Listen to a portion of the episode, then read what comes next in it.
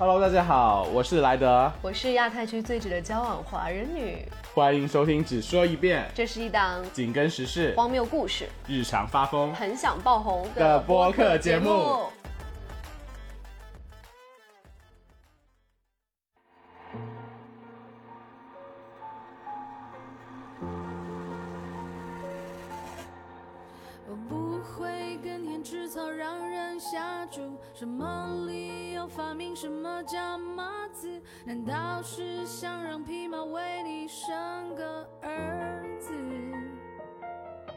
Hello，大家好，欢迎又回到我们只说一遍的时光啦。大家好，我是莱德。大家好，我是亚太区最值的交往华人女。今天是非常非常非常特殊的一期，因为我们呢请来了一位重量级的知识分子大来宾。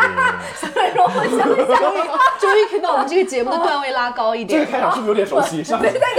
上一次去我们另外一个节目是，也是是拉高。段位的，对，但不变的就是我。对，那我们的嘉宾自我介绍一下吧。嗯，好吧，好吧，大家好，我是斯嘉丽，呃，然后我特别特别荣幸这次能够来到这个节目，应该应该是推迟了一点，对吧？对对对对对对,就是我有很多话想说。Be prepared. OK OK，好好好。然后我相信大家，如果是听过八分饱的观众，应该都很熟悉。上次施施佳丽来跟我们聊天，是在聊我们耽美耽改的那一期，那期反响真的巨好。然后大家就是非常喜欢你，然后我们就是非常荣幸再请到你来我们这个节目。我要插一句，就那期也是我最喜欢的他们节目的那一期，对其他的感觉都不是很想听。就一下就 一下段位就不一样了。我觉得我我是我是时候要考虑一下，我就是可能要换个主持人，你要听得得真话。我就听不得。好的的。好啦，我们欢迎完啊、我们重要的呃来宾之后呢，不如华人女你来跟我们聊聊今天我们要聊什么话题，然后并且是为什么你想聊这些话题，好不好？好，呃，我们今天其实想讲的很简单吧，就是女权男啊、然后很简单吧？确 定。就是 insummer 就是三个字女权男，然后我觉得就是不是说我生活中遇到过很多女权男吧，但是是因为我最近在接触一些新的 dating 的对象啊什么的，然后呢，其中有一个男生的身上有让我看到女权男的特质，就是女权男，女权男 as of 一个比较中性的词语哈，不是说现在我们理解的一种比较贬义的，不是在今天这个特定语境下，我们要对对对，就可能我声讨的我们是要声讨女权男，但是我觉得呃最近认识了一个人，哎，觉得他身上是有一些比较正向的这种女权男的特质的。然后那我们可以借这个机会聊一下，或许自己生活中遇到一些女权男，或者对女权男的观察，以及我们真的觉得有女权男这样一种物种吗？但是我是觉得刚好你提到你这个新的这个 dating 的这个男嘉宾，对不对？嗯，我就很想 cue 一下，因为在上一期我们节目是那个请到我们大美女迅来的时候，聊的是离婚日记，然后有听众在下面留言哎，这个我也可以聊。我我这里，那我这里再插播一下，就是其实呢，我们也有有想过这这个话题，但 是但是我觉得身为一个这么可以重量级的知识分子，我觉得你有太多嗯太多面了，我们不想要做第二。期好的，好的，好对的。对对对对对可以可以要单独为你开一期，note 一下。开个离婚系列，哎，可以，我的离婚日记二。可以可以。哎，你回到那上一期节目，就有听众下面留言，就很想了解一下，就是上一期聊到那位男嘉宾的一个近况。实殊不知这一期你就已经有男嘉宾 number two 了，对不对？对，对，最最最近有在呃质疑自己的这个单偶选择，就想说往多偶方向发展一下，然后就有了这样一位新的男嘉宾。然后最近就是在互联网上也有 PO 一些东西，就是我带他去跳了我的这个 voguing 的课，带他去跳了 Vogue 的这个舞。然后众所周知，就是 Vogue 这个舞呢，呃，不太被直男所欢迎，它是一个呃目前仅存在 LGBTQ 群体里的这样一种比较 popular 的一个舞种。然后我就带着这个男生去了之后，我就觉得哇。super impressed，、可是我又觉得，哎，怎么语不太怎么又三号我又没有对他那么有一种呃，就是他没有那么对我来说有性张力啊，或者是没有那么多哦我吸引的正想说这个层面。对对对然后我觉得还蛮奇怪的，就是本来我自己内心是觉得说，如果有一个直男愿意来跟我上这节课，我应该会全心全意的想要接受他，然后把他带入我的生活中来，看看这个男的到底值不值得在我接下来一步发展。所以我就觉得这个对自己的一个观察，也是我可能想聊这个话题的其中一个原因吧。OK，明白。那这里再再插插播一句了，毕竟你刚刚提到你在你的呃 social 上面发了这个相关内容，然后欢迎大家可以关注我跟华人女的小红书，我呃我的小红书的名字叫莱德，然后你来介绍一下你的小红书 ID 吧。嗯、就是跟我的名字一样，就 只说一遍。你不要再说只说一遍。你知道他在小红书上面跟他的那个粉丝跟他说，我们的节目的名字叫只说一遍，然后他的有个粉丝就私信他说，我以为你在臭拽，那 你拽什么？他叫什么名字？你能不能跟我说到底叫什么名字？好的 好的。我们要不要先聊一下，就大家对女权男有没有什么定义？就是在什么样的情况下你会觉得这个人是女权男？是这个男的自己说自己是一个女 女权主义者呢？然后还是说他有一些对女性在生活里做出过一些什么样的行为呢？可以让他 qualify as 女权男？还是说我们就是一个比较贬义的这样的一个 label，在啊、男性自称为女权主义者的这个身份上？我我可能觉得先先回到你刚才在开场白的时候说的那句话，就是我如果不知道咱们今天的主题，或者没有专门去查过这些大 V 所谓的女权男他翻车的这些事件的话，周全义那件事件我没有查，但是我也是听说的。嗯我可能就这样乍一听这个词，然后没有背景特设的话，我会觉得就是一个中性的词，甚至我还就是转头看我 partner，我觉得哎，你可能就是女权男，因为我会觉得这个好像就是一个呃 advocate support，、就支持女性，然后支持她们自由的话语表达的一个嗯一一一个男生。但是 somehow 呢，我又马上 be cautious，就跟自己说，哎，等一下，因为我觉得很多中文语境下的一些词都是特定发展出来的，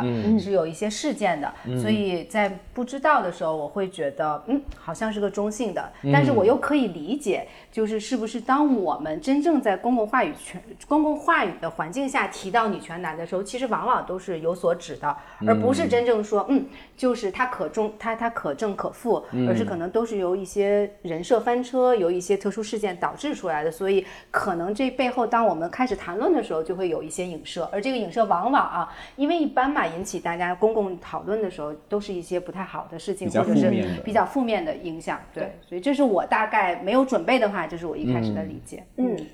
我觉得刚刚施佳丽说的，就是完全完完全就是我想说的一样。我这一期录这期呢，完全是抱着一个来学习的一个态度。对然后，但当我在查资料的时候，慢慢慢慢才发现，哦，其实它好像并不是一个这么褒义的词，可能多少有点偏贬义的。嗯然后我也觉得，就是这个词儿现在就是更多的会把它跟媚女，就谄媚女性的这个这个这个定义放在一起。就是有一些，比如说大 V 啊，或者是一些 influencer 网红什么之类的，他会把女权女男性女权主义者的这个 tag 放在自己身上呢，是因为他可能在女性身上看到一些商业价值，然后以及他是站在资本的这个角度说，哦，如果我说这样更多这样的话，是不是我就可以去收割更多的女性对象？然后以及让他为我即将出卖的什么业务啊、什么商品啊、呃进行一个进行一个买单。对，可能所谓的男性身上有女女性主义的这个 perspective 视角，也让他就我觉得这件事情变成一个一个时尚，一个 fashion almost，对就是在一个卖点对一个卖点尤其是在微博上啊，男性放的特别低，就说哦，我觉得就是应该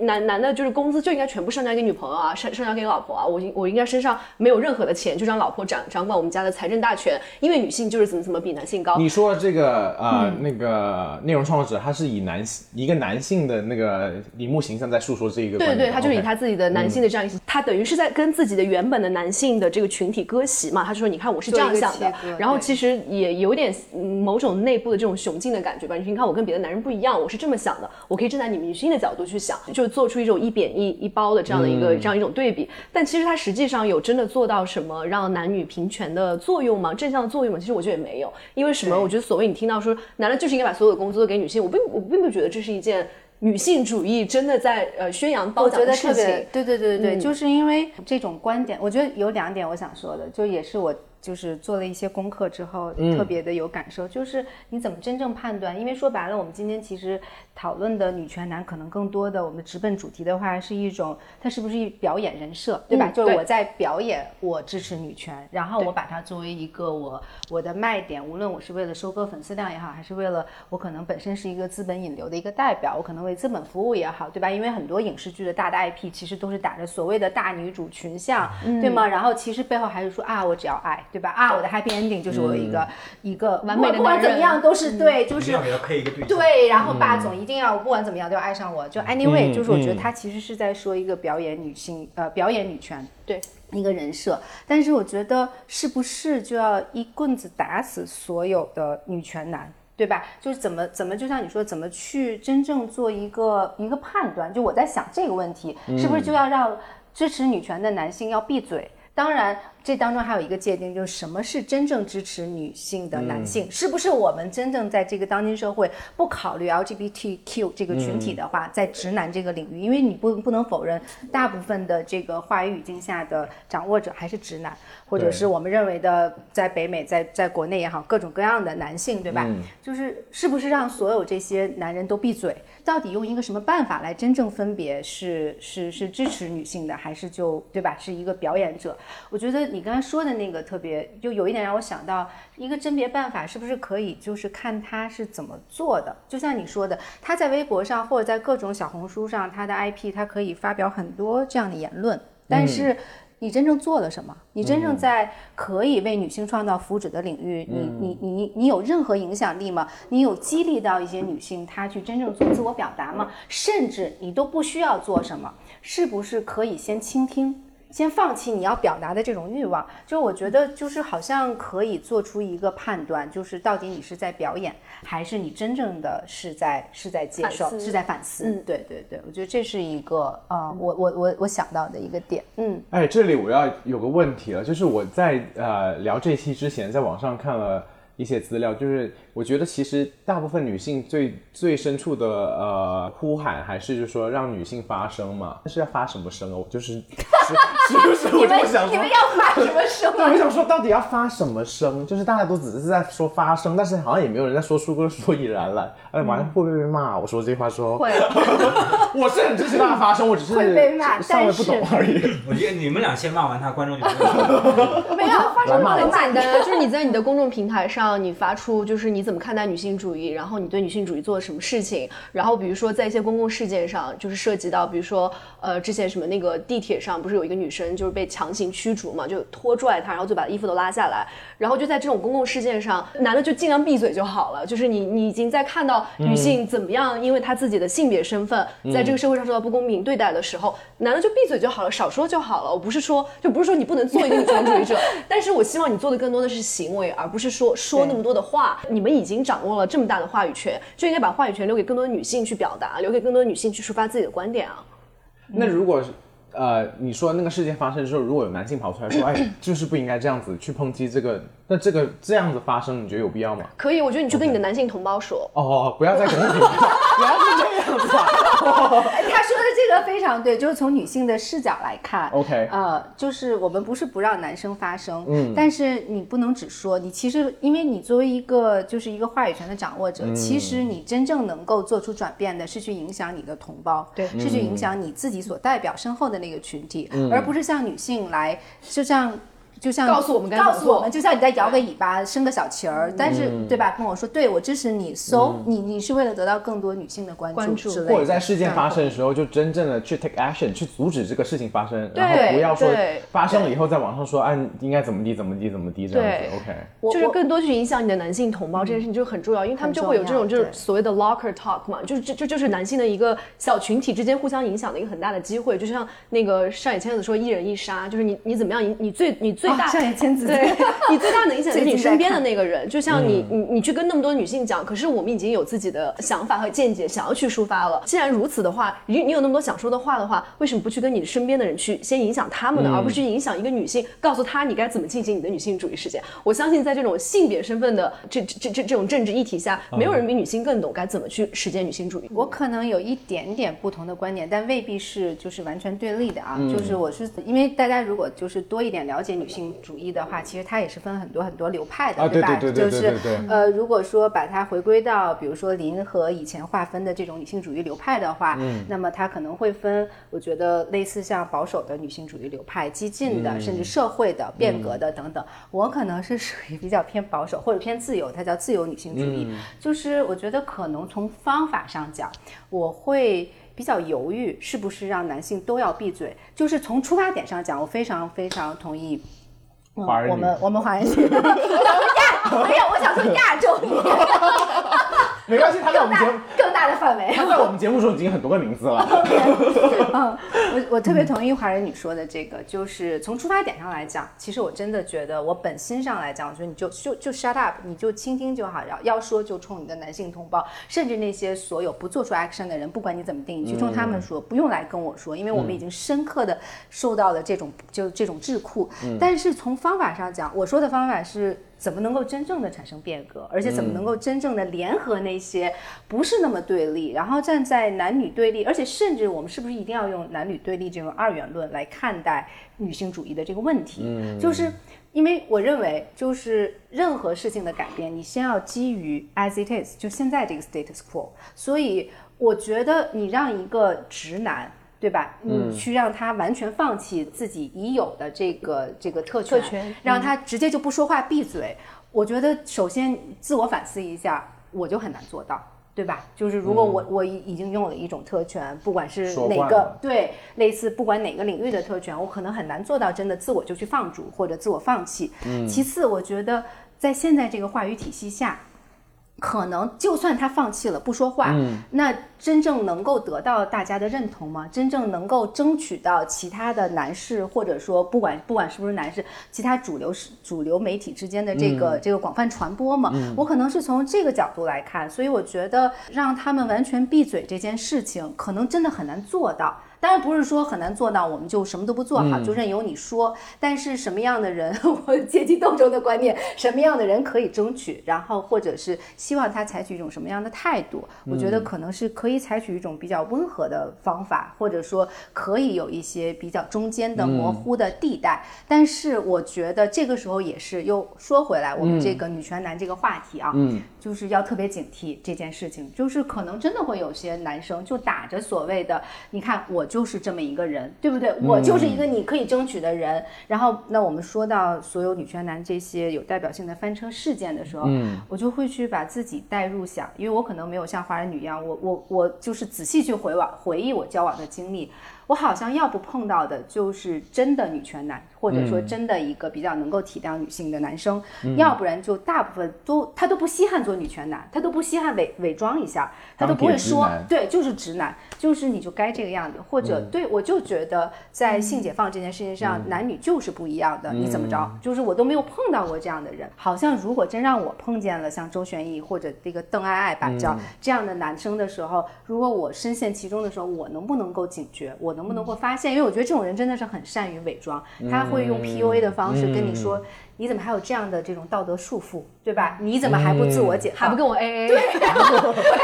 对，呃，还不跟我认识第一晚，还不跟我认识第一晚就发生性关系，你不够性解放？对对，就是你有思想的智库。我我不知道，我不知道，就是我，所以我特别想问你，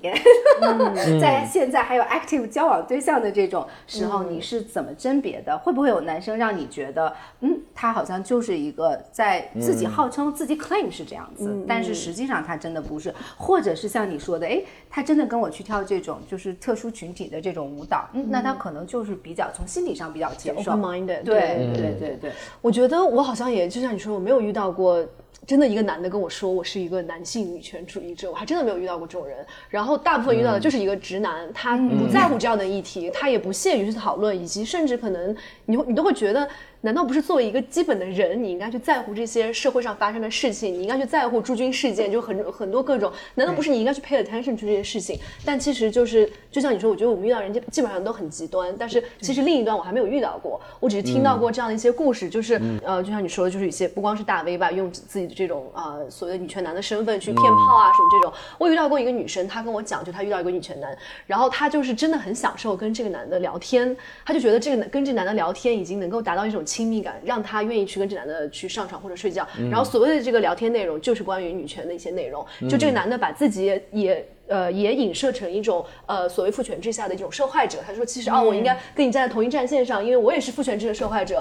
我们应该共同的为女性的议题发声，去做一个女权主义者。这样的话，我也可以从这个父权制的这个桎梏下，呃，能够慢慢摆脱出来。他受害在哪儿啊？因为很多 toxic masculinity，所谓的有毒男子气概，也是父权制下的产物。就是男生你也只能这个样子，因为跟绝对的女性相对立的就是绝对的男性，对吧？所以你从这个角度上面。面来讲，可能男生会可以自我分析、嗯自我解剖，说，哎，我也是个受害者。比如说，我就是想回归家庭，但是我就不能，对吧？我就不能做家庭主妇，因为社会对我的期待就是这个样子，我就会被所有人嘲笑。所以其实我也不想啊，就是会有人这样这样 claim 自己。天哪，我只是觉得这些人都好厉害啊！为了就是，如果他目标，如果他的那个目的不单纯的话，他真的是，这这会是一套话术哎，所以真可怕。对，所以其实我觉得女权男这个就是这个人设，我觉得我们之所以没有遇到，是因为因为我我我听了你 forward 的那个华人女 forward 的那个那个那个链接，呃，消暑她的，哎，我不应该给别人 IP 做没关系，没广告，关系。没 有他他没什么人听。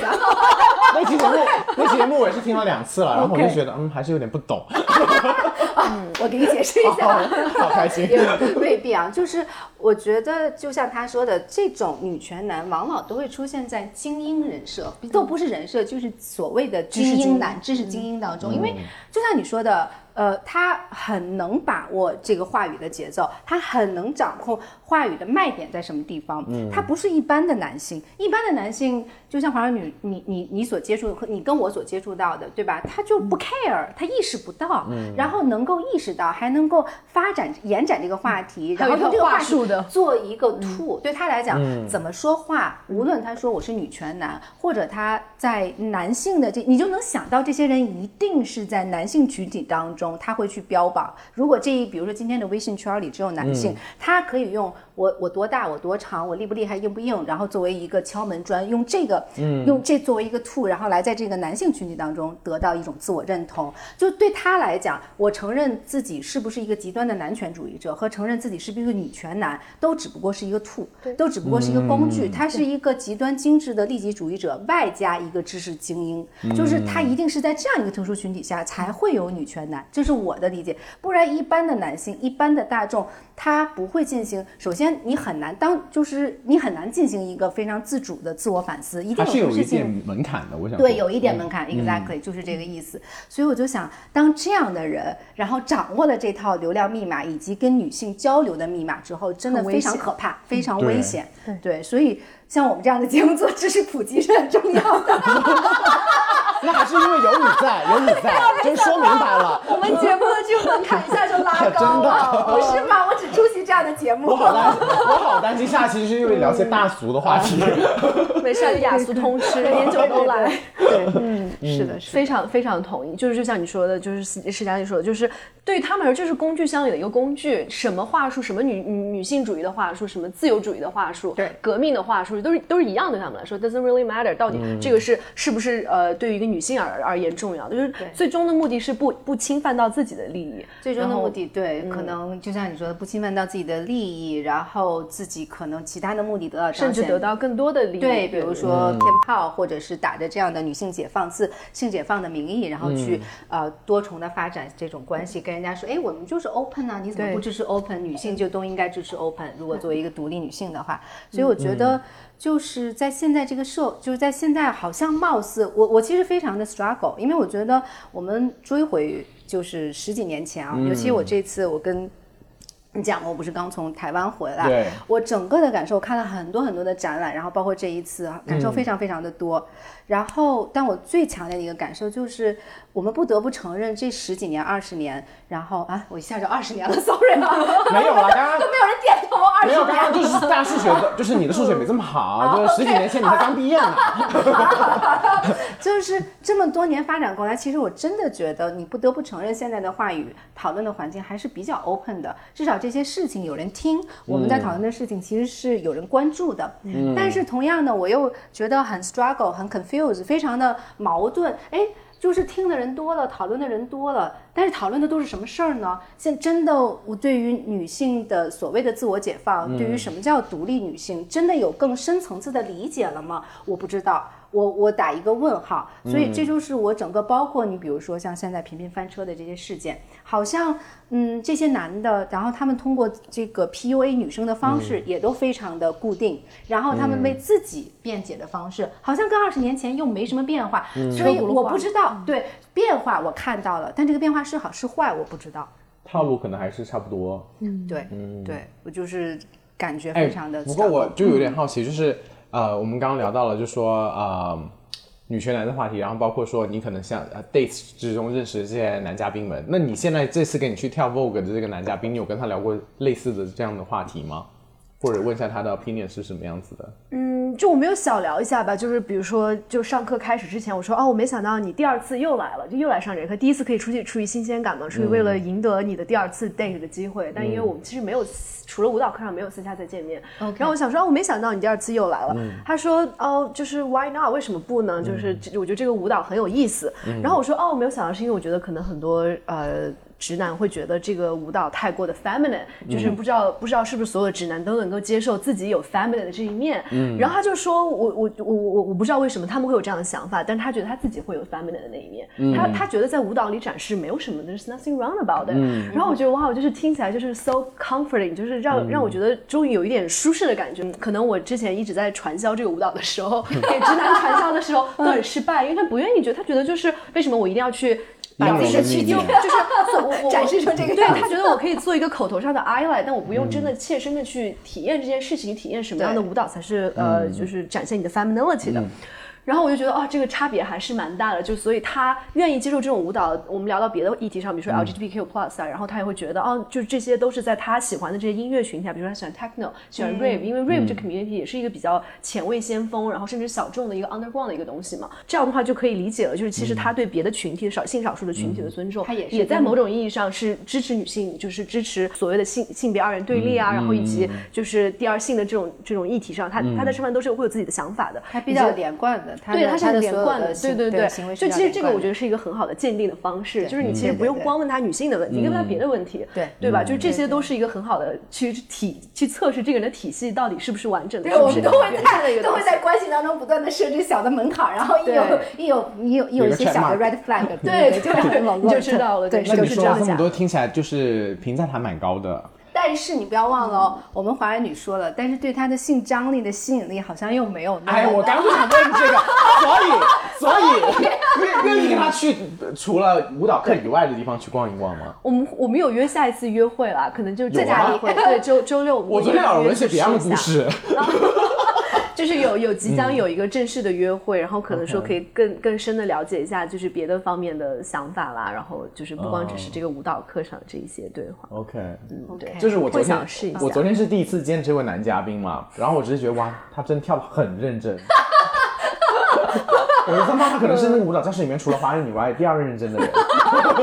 他就是一个属于虽然有男性原罪，但他以他的戴罪之身，并没有向我提出生理需求，而只是提出了一个舞蹈要求。舞蹈要求 升华了，升华了，对对对对。嗯，哎，那你为什么就是这么听起来他就是这么好的一个形象？那为什么你觉得在信息引力上面反而就是稍微欠缺了那么一些呢？我我自己的一个想法就是还不是很不是很就是完善，但我就是我我想了一个可能性，说是不是我因为我就是一个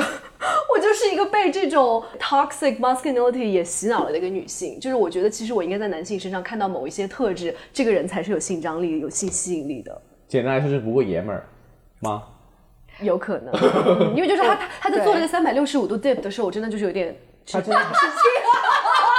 就有点质疑这件事情，对，我想说无法 picture 在另一个，他比我还要自洽，我只能说，对，就是我我自己有在真的有在 question，我觉得是我自己的问题，就我我我还是一个拧巴的人，我还没我还没有想明白到底什么样的人对我来说是有致命吸引力的，而什么样的人是有性缩力的。我我我也在想啊，因为我本身我其实如果不经历之前很多嗯这些婚姻啊，还有包括自我救赎、自我 healing 这个过程，somehow 在。就是性张力这个问题上，什么样的人有 sexual arousal？对我来讲的话，嗯，我我我其实也是很，我我不能，我不觉得我们叫拧吧，就是我没有觉得我需要突破，我还是会，而且我甚至会不自觉的去，你比如说。你们都就女生都会伪装嘛，在在卧室当中，对吧？在 bedroom 里面，就是你可能 是是吧？应该不是只有我一个，对吧？就是你可能会觉得要 cater 一下，或者是创造一下气氛。就是这件事情，首先我没有办法拒绝，我就会觉得，哎，那就是助兴这个事情就应该是我来，我不可能期望我的 partner，不管是我长期的还是约炮的或者怎么样的，我都不会对他有这种期望，就是我自我就直接代入了。而且比如说。你可能可能有时候还你都是没意识，就是进入到就进入到这个状态，然后包括你比如说你你会去自我 fantasize 的男生，包括你会去自我 fantasize 带入的那个 role play 的视角，都不可能是一个不是性别二元对立下的视角。就你一定会去，就像我我们这样的女生一定会去 fantasize 一个比较有 masculine 的男性气质的男生，然后可能我自我代入的时候，可能也是一个，尽管我上次我聊到，尽管我内心觉得我就是一个气场两米的，对对对，不是不是，我是 Cindy Clough 的那种气场两米的，或者凯特摩斯那样的，对，但我就知道，嗯，可能男生就希望我是一个卡哇伊的那种女生，啊对对对我就会自我代入成这样的一个一个角色。然后我有的时候会想，哎，我要真的是一个特别。嗯，能够一致，自始至终，我的 claim 的 self 跟我自己真正的 true self 是一个很很不拧巴的时候，我是不是应该也可以，也可以真正对那样比较包容、比较有女性气质的男生也会对我有性张力，但是就是不能。就目前目前还没有进行这个突破。对，对，但是但是我们在会不会有必要吗？对，我就想问这个问题 Why not？我我们有这个必要一定要逼自己吗？对啊，我就觉就很多时候就是因为我跟华人你认识之后，我就觉得他是一个不断寻求自我突破的人，就是在生活上那各个你只是把。男人当做一个 obstacle roadblock 在在克服。就是他生活上任何一件事情都是，无论是精神上还是体力上还是生理上、心理上，他都是在一直想要克服不同不同，就是人生关关难过关关过的一个概念关关过。对，有时候我就会觉得，嗯，这个东西有必要吗？就是好像也没有什么必要。我觉得我可能只是希望自己是一个言行一致的人，就是如果我真的相信这件事情，我希望我自己在行为上也能够做到这样。就像我如果觉得一个男的他自称为一个女权男的话，我觉得你自己行为上就要跟你的语言、跟你的发言去 align，而不是说你做一套，然后想一套，然后就是你甚至都不愿意去 suffer to make it happen。就我觉得 suffer 是一件人生中很重要的议题。就我们过度的，我们我们过度的宣讲了快乐有多么重要。确信你们这个节目很肤浅吗？我觉得这是一个哲学议题啊 s u f f e r 是一个很对吧？是人生必要的我工具。们节目是件很重要的事情目前我们节目肤浅那一 part 就是由我来就由你来的。担当，对吧？我也感受到，我觉得我现在脖子一直是这样拧着的。行了行了，就祝你们好运吧。可以的，是我我不知道，我觉得可能到了我这个年纪，呃，也不是到我这个年纪吧，就是我们同龄人啦。哦，嗯。好的好的，同龄人都是同龄人精神上精神上，我觉得好像我现在进入一个 stage，就是我觉得。我能真正见，我先不要去讲我我要不要去 challenge 自己，我好像现在还在发现我自己，就是我好像之前是一直不想承认我其实是这么一个人，我好像一直想把自己装入一个套子里面，这都不需要有任何人逼我，我就觉得嗯，somehow 就是应该一个非常非常 mainstream 的一个人，我有好的工作，然后我有体面的学历，然后我做一个好的妈妈，做一个称职的妻子，嗯，当然，当这一切都幻灭的时候，我好像有一段时间走入另一个极端，但是现在慢慢，我可能从这个那个极端，也许是一个保护壳，对我来讲，我需要一个自我修复和自我重新认知的一个起点。但从这个起点缓过来之后，或者说我慢慢开始觉得 OK，我可以真正去接纳这个新的真实的世界的时候，我好像现在所有做的事情，我所有呃接触的人，我喜欢的朋友，然后我喜欢干的事情，包括我刚才我们在开场之前谈到我要辞职等等，我觉得都是一种好像重新在发现我真正是谁，然后这个我真正是谁，好像现在我所能够 implement 的就是落实到我日常 day to day 的生活当中，就是我不逼自己。我喜欢有性张力的男生，体现在 sexual arousal 这个方面，就是我喜欢什么样就是什么样。但是我又真真实实的，我确实体会到了女性在这个社会生活当中她的不容易。比如说最简单的就是在职场上，我觉得很难发声。然后我觉得在很多很多领域我很受限制。那我觉得这种 struggle 也是真实的。我是不是一定要让我的所谓的女性呃自我独立的这个特征，一定要突破我对于性张力这个方向上的解读？我现在好像没有这个欲望，那我就接受我自己现在就是这个样子，嗯，这是我很羡慕的一个 一个状态吗？这是我很认同的一件事情。是是，因为我之前有我跟跟大家有讨论过一个，我跟华人女有讨论过一个事情，我说我就问他说，就是当一个其实蛮有女性意识的一个人，他生活在这个社会里，其实生活他是有的时候会很痛苦，因为他有这些会能够看到这些，不管是自己还是别的女性处于晒给各种困境中，她其实没有那么幸福，没有没有那么容易的。其实或者是有些人，比如说批评那些什么，假如说给一些女性呃污名化，比如说婚礼什么这种所谓的这种有缺陷的，有缺陷的，他们其实是看起来他们生活是简单比较幸福的。所以那我在我因为但我又一直觉得说，一个你比如你信仰信奉一个主义，或者是你觉得一个主义它是你要去照照照着它去去实行它，在你生活中实现它，但它首先得在给你自己带来一些确定感、幸幸福感，它能够在你的生活中给你带来一些好的改变。这个东西我是觉得。我同意，我同意。嗯，我接接着这个话题延伸哈，我觉得就是我们应该多一点宽容。这个可能是我为女生自己发声，我为我为华人女自己发声。我我觉得，你说我真的潜意识当中 subconsciously，我我不 struggle，我觉得多少都会有，我肯定会反思，我会觉得，哎，我怎么这样？是不是言行不一致？我真的把它奉为一个主义吗？比如说，当因为因为我最简单的一点，我会我我生过宝宝之后，我就真心会觉得说。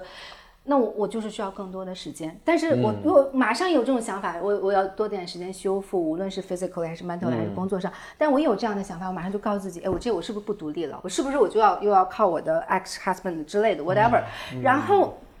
我真的想说一句，就是我们多一点对，就不是都不用是宽容，就是女女权，然后独立女性一定是一种模式吗？一定就是一种 course 吗？他我的觉醒一定要遵循什么一个 stage 吗？呃，我我我没有说今天我们我们当中任何一个人有有这样的 claim，但是我们对自我的反思，包括我们当时觉得说，你如果信奉成一种主义的话，它是不是对你所有的生活带来一个一致性的影响？其实这种我觉得多多少少都是都是有一点强迫性的。当然，但是我认为，当然你不能只是嘴上说，但是。我需要做出什么样的改变？我以什么样的模式存在？然后我到底觉得什么是真正的？以及我的生活要 involve 到哪一步才叫独立？甚至，因为我真的觉得我们四个人啊，四个人 坐在这里讨论，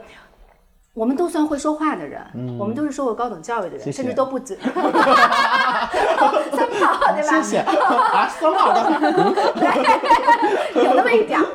然后。我们都甚至有自己的品牌，对吧？然后我们有自己一个稳定舒适的交友圈，我们都是经济独立的。我们其实，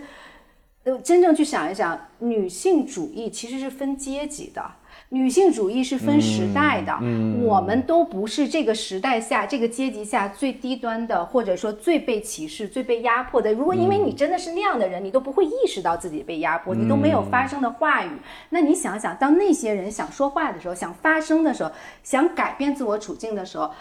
它能是一种？非常有逻辑的、非常有架构的、非常掷地有声的一种发言吗？不可能！你要允许这样的人存在，你要允许他是一种混沌状态下的存在，对吧？就是我模模糊糊的时候，我觉得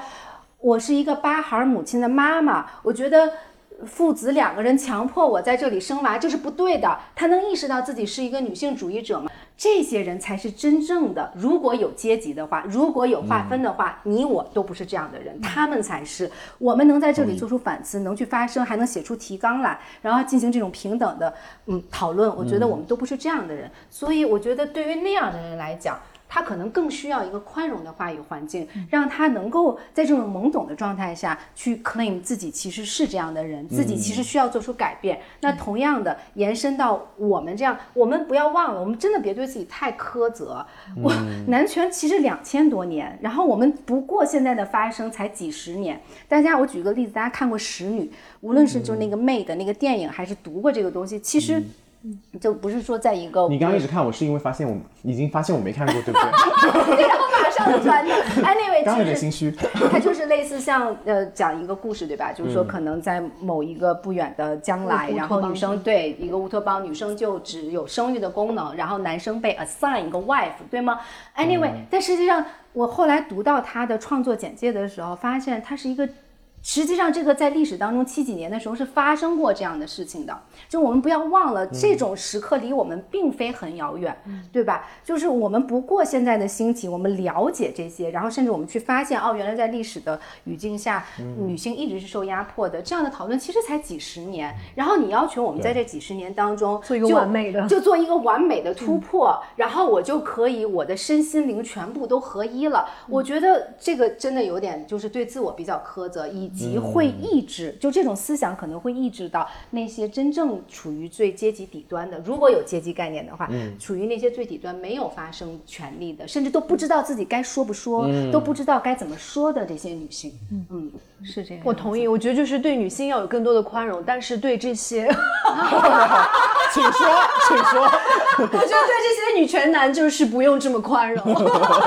就不知道你们有没有看到，之前刷到一个什么，呃，作为一个中国，作为一个男性，你可以为女性主义做些什么？然后中特版就是中国特色版，就有个这样的 list 嘛。然后我就看了一下，我的我就想说，我的天呐，就这些事情难道不是就是一个有基本道德观的人应该做的事情吗？就你还要要求他为女性主义做这件事情，就是我们我们也我们也要求的太 少了吧？所以就是我我特别同意，就是我们对彼此女性群体之间，就是真的要有更多的，你要意识到有有差异性，有个体的呃不同性，然后你的 background story 也不一样。就像有些人就说，那作为一个女性女权主义者，是不是应该跟妓女割席？我就觉得这个问题问出来也太 harsh 了吧？就你怎么能够以你自己的所谓的这这种高级知识分子的形象，去跟一个你就真的吗？有人问出这样的话题吗？是有人问出这样的，OK 就我我在我在 Reddit 上就看嘛，就说你就是作为一个真正的女权主义者，是不是不能做一个异性恋？是不是不能做一个？是不是要跟妓女割席？然后我就看到这样的议题，就是说你你在考虑的这个他者，完全没考虑到那个大他者的存在，那个社会制度下的存在，就是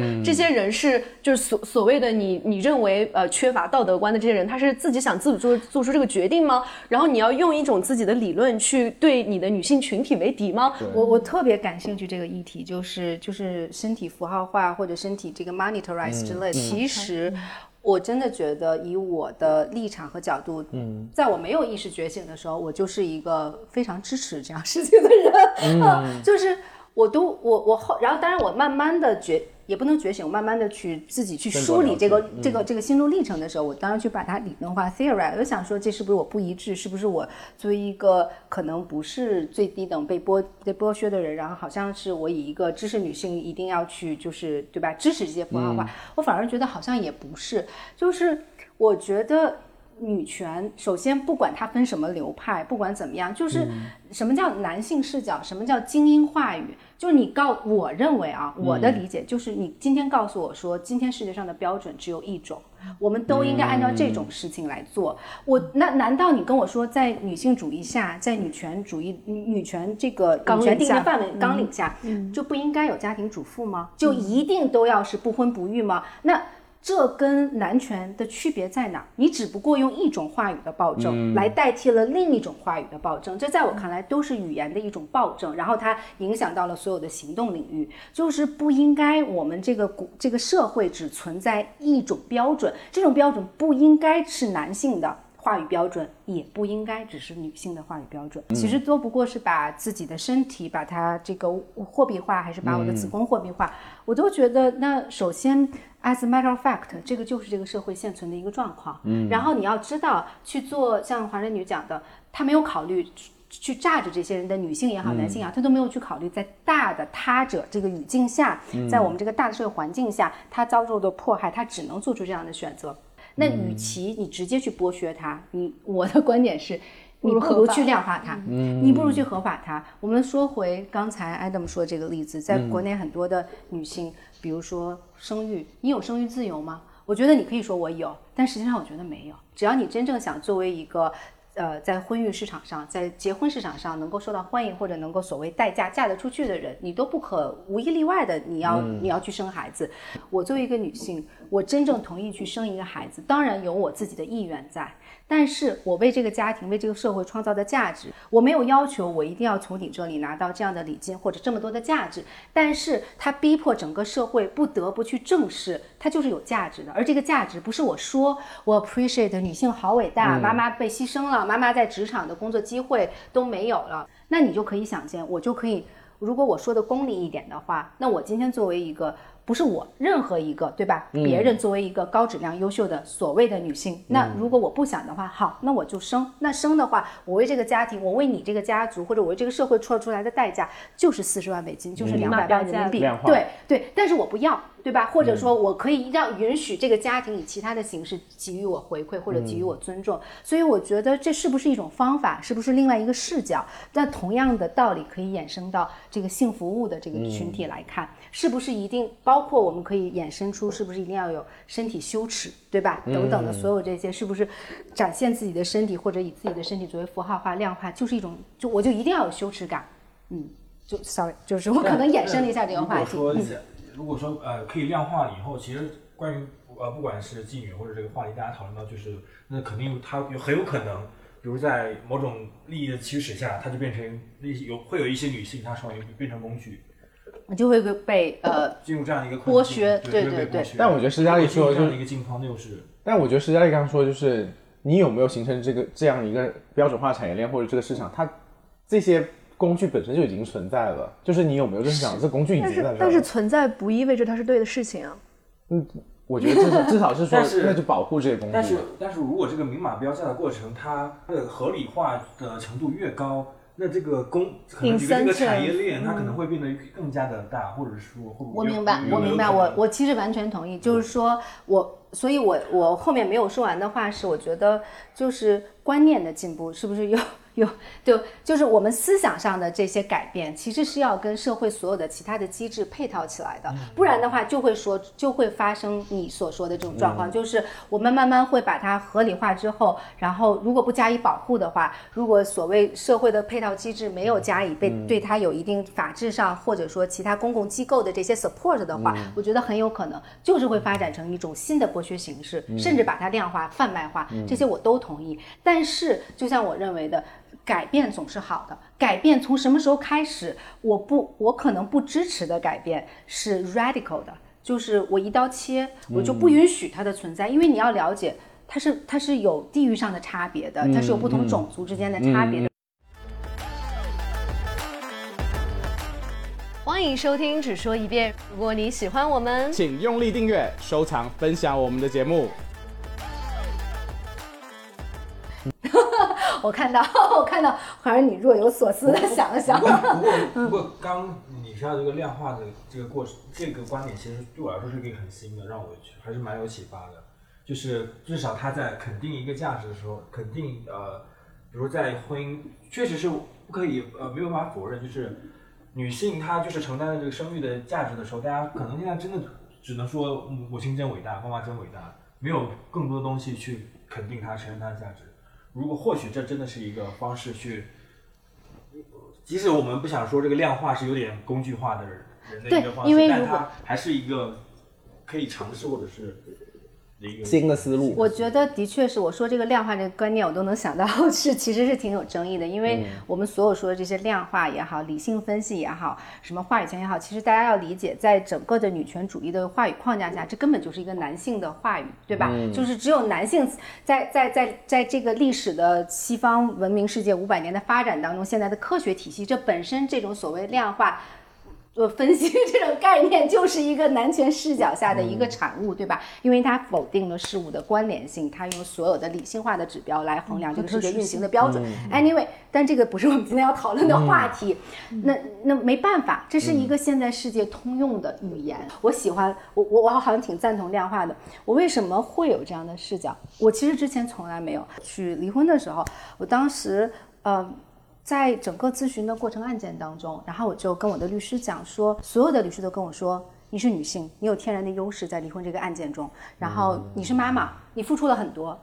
然后我作为一个独立女性，你知道我第一反应不是说好，我真的付出很多，是说我没有付出很多，我只做了一个妈妈该做的事情，我只是生了个娃，我只是为这个娃耽误了嗯几年的工作时间，然后嗯那之后平分，然后包括很多。的这些就是离婚的家庭资产的时候，不需要单独考虑我，只要平分就 OK 了。哦，如果你这样说的话，好像是我在 take advantage，我不想这个样子。就是我第一反应是我没有任何多余的付出，但所有的律师都告诉我说。你可以有这样那样那样的主张，当然这他们给我提供的建议无一例外都是说应该多偏袒妈妈一些。嗯，那当然最终的结果我不去讨论，其实还是蛮公平的。嗯，那这个公平也是非常的，就是就 half divided 之类的。但是我就会想到，哎，我好像从来没有觉得，我作为一个妈妈生孩子这件事情是一个好像多大的牺牲，然后包括我跟前夫其实之间最大的争论就是我不想生第二个，嗯，然后当然这不是我们唯一的争论，我一定要说有很多很复杂的争论哦，但是这是一个很重要的争论，因为你可能这件事情无法解决，大家的芥蒂就在了嘛。嗯。然后最重要的一个争论就是他觉得，嗯，作为母职，一个女人的母职是一个天生的概念，当然这不是他的总结啊，没这么高水平，这是我说的，就是他觉得妈妈你你你太特殊了，你只想生一个，就是生一个两个，这不是应该的事情吗？怎么不 enjoy 当妈呢？对对，然后我也非常的去榨着自己，我觉得说那。可能我先要 feel guilty，然后再去 justify 为什么我只想生一个，或者说我一个都不想生。然后这个时候我从来没有想过说生一个我对我造成了什么影响，生一个实际上，因为你知道这个话题刚产生的时候，我当时的第一个概念是就是那个那个场景，我给你们描述一下，是我当时可能只有四呃生完娃娃只有大概四五个月的时间，因为一般这边的产假十二到十八个月嘛，嗯，然后我是自己生的，然后剖腹产，然后我生完了之后，其实恢复非常非常慢，然后我中间还做了很多其他的修复工作，因为我的整个身体其实你们可能看到，观众朋友们看不到，就比较小嘛，比较 tiny，然后当中有很多的 complexation，嗯，然后，但是我很着急嘛，我就觉得不行，要养要养家要挣钱，所以我大概不到六个月的时候就直接回去工作了。然后回去工作，当然有背奶这些过程，但我都觉得嗯特别自豪。我甚至自豪到我觉得嗯哪个妈妈要休十二个月，我就我就我就可能心底里觉得，你看我就不用休十二个月，我甚至还有这种观念，对吧？然后。当时我在这六个月回去的时候，某一天我记得非常非常清晰，我在厕所背奶的时候，然后我前夫给我打了一个电话，因为当时那一天早上我们为了二胎发生了一个争吵，然后我当时的第一感觉就是我还没有恢复，你就要让我生二胎，我觉得你好像不是。就是，而且争吵一个人对你不是把我看成一个人，你都没有 care 到我。然后，当然我们就讨论到这个争吵，就涉及到，嗯，当时结婚的时候，大家两个人对婚姻共同的看法。那这个争论马上就让我想到说，哎，哦，原来女性在婚姻当中，其实我都没有意识到。我的价值有很大一部分是生育价值然后他由于我们这个争吵，对吧？然后他在我在厕所进行这样蹦奶的过程当中，他给我打电话提离婚。当然，我们后来并没有离啊，呃，我们也进行了反思，但是最终你看，这个几年之后还是没有走下去。嗯，但是由这个话题我引申出来，就是那天早上是我第一次非常 vivid、非常深刻的意识到，当你步入婚姻的时候，你承不承认也好，这个社会固有的价值观念。我的前夫也是一个 PhD，他是一个所有现代教育都在北美受的 PhD，然后他也很成功，也非常的知书达理。这并不代表他没有传统的对于婚姻的男性视角的期待，所以这是这不矛盾，因为本身他的视角就不矛盾。那你怎么不说？哎，一个现代男性，你就应该觉得女性在婚姻当中，她的主体价值才是唯一重要的价值，而结婚而生子能不能够养育后代，其实这并没有那么重要。你看，这并没有，对吧？但我们没有人去榨汁这样的男性，他为什么不是这样的一个统一视角？